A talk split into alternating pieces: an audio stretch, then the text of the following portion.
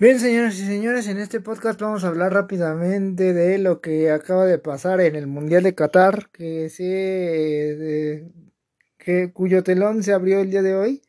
Tenemos la siguiente información en donde, pues, en los antecedentes tenemos que Qatar ha sido uno de los mundiales más cuestionados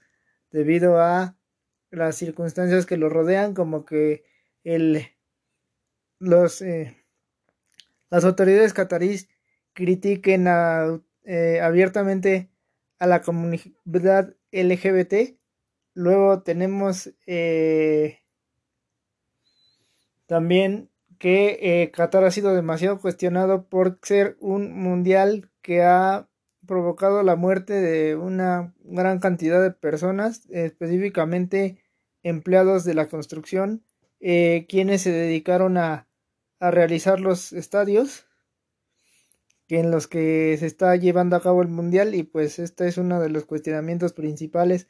que ha sucedido alrededor de la candidatura de Qatar, es decir, también tenemos otra situación de bueno, su poder adquisitivo económico les permite o les permitió llegar hasta esta instancia. Y bueno, la forma en la que están las cosas pues agrada al público porque pues como decíamos las elecciones están en, habitaciones completamente separadas en casas eh, completamente separadas. Y esto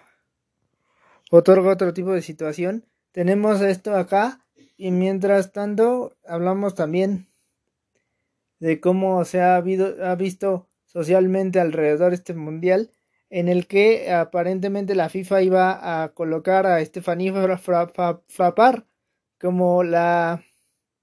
árbitra central del primer partido, es decir, del Qatar-Ecuador, que se llevó a cabo hoy, pero a final de cuentas la FIFA se decidió por Daniele Orsato, es decir, el eh, árbitro italiano, y la árbitra francesa quedó fuera de la terna arbitral. Esto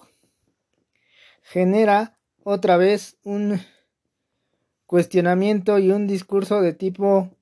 crítico hacia lo que citamos aquí eh, a Marion Reimers que hablaba de el fútbol es un deporte creado por hombres que se la pasan hablando de otros hombres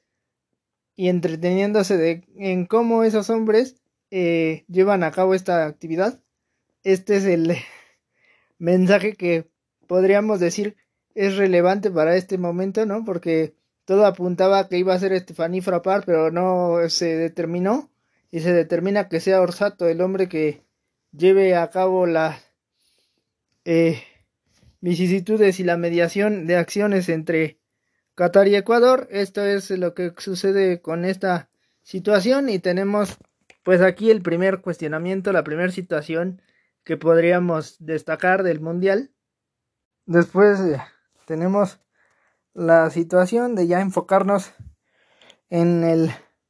partido en sí, donde notamos que Ecuador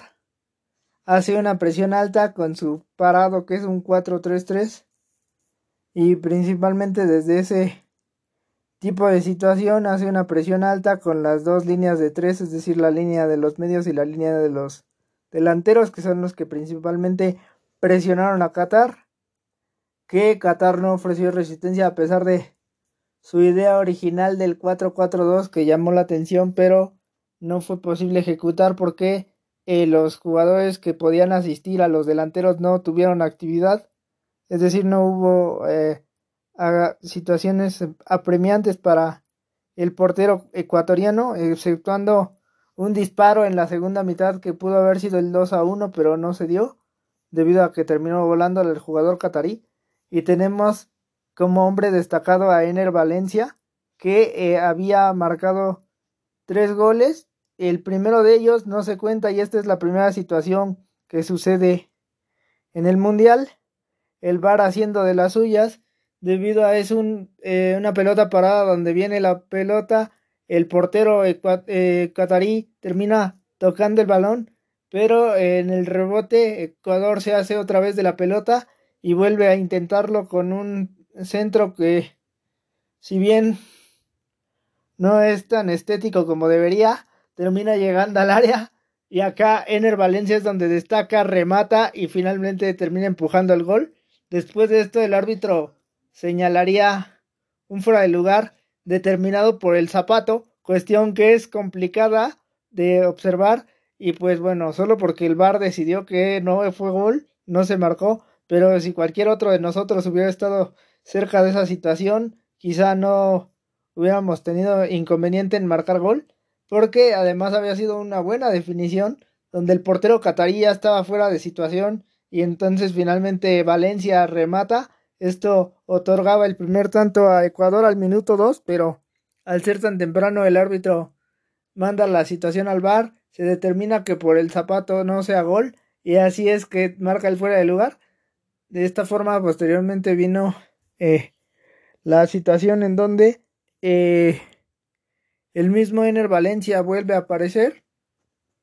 al minuto 16 con un penalti que ese se vio claramente determinado porque le asiste eh, Estrada. Estrada es el que le pone el pase a Valencia. Valencia cuando hace la recepción se da cuenta que está el portero enfrente de él y solamente trata de sobrepasar el balón por encima de la humanidad del portero que no puede quitar el brazo derecho y con este finalmente lo termina contactando para que el árbitro marque penalti. De esta manera caía el primer tanto ecuatoriano a través de Ener Valencia y posteriormente a los 30 minutos vino el segundo tanto también de Ener Valencia en una jugada que parecía más posición adelantada en otro centro que termina rematando de cabeza a Valencia, pero el argumento era que este gol es más fuera de lugar del que no del que finalmente no se señaló, que parecía ser un gol más normal, más legal, más decente, pero bueno, así fue la determinación del árbitro y esta es la primera situación del mundial que destacamos. Así en el segundo tiempo también observamos la administración por parte de Ecuador en cuanto a la forma de llevar a cabo el partido. Esto es que Ecuador no permite que Permite que Qatar tenga la pelota, pero no permite que Qatar se desarrolle, a pesar de que Qatar tuvo algunas ideas y como decíamos, tiene ese disparo que termina volando en el minuto 80. Después de esto, eh, Qatar no ofrecería más situaciones y sin embargo tratando de contrarrestar a Ecuador, solamente replegándose, pero desde este lugar, desde esta zona no se podía eh, ver otro tipo de acción por parte de Qatar que podía haber generado otro tipo de situación. Sin embargo, no fue así. Y entonces esto termina provocando que a final de cuentas venga la situación en la que eh, Qatar no puede aprovechar, no puede meter gol. Y a fin de cuentas esto es lo que termina provocando que el marcador termine 2 a 0. Así Ecuador toma la ventaja del grupo y Ener Valencia toma la ventaja de los goleadores del Mundial cuando tiene algunas más oportunidades más, pero podía haber hecho algo más simple, sin embargo no se da esto y este es complicado. Aquí tenemos entonces el primer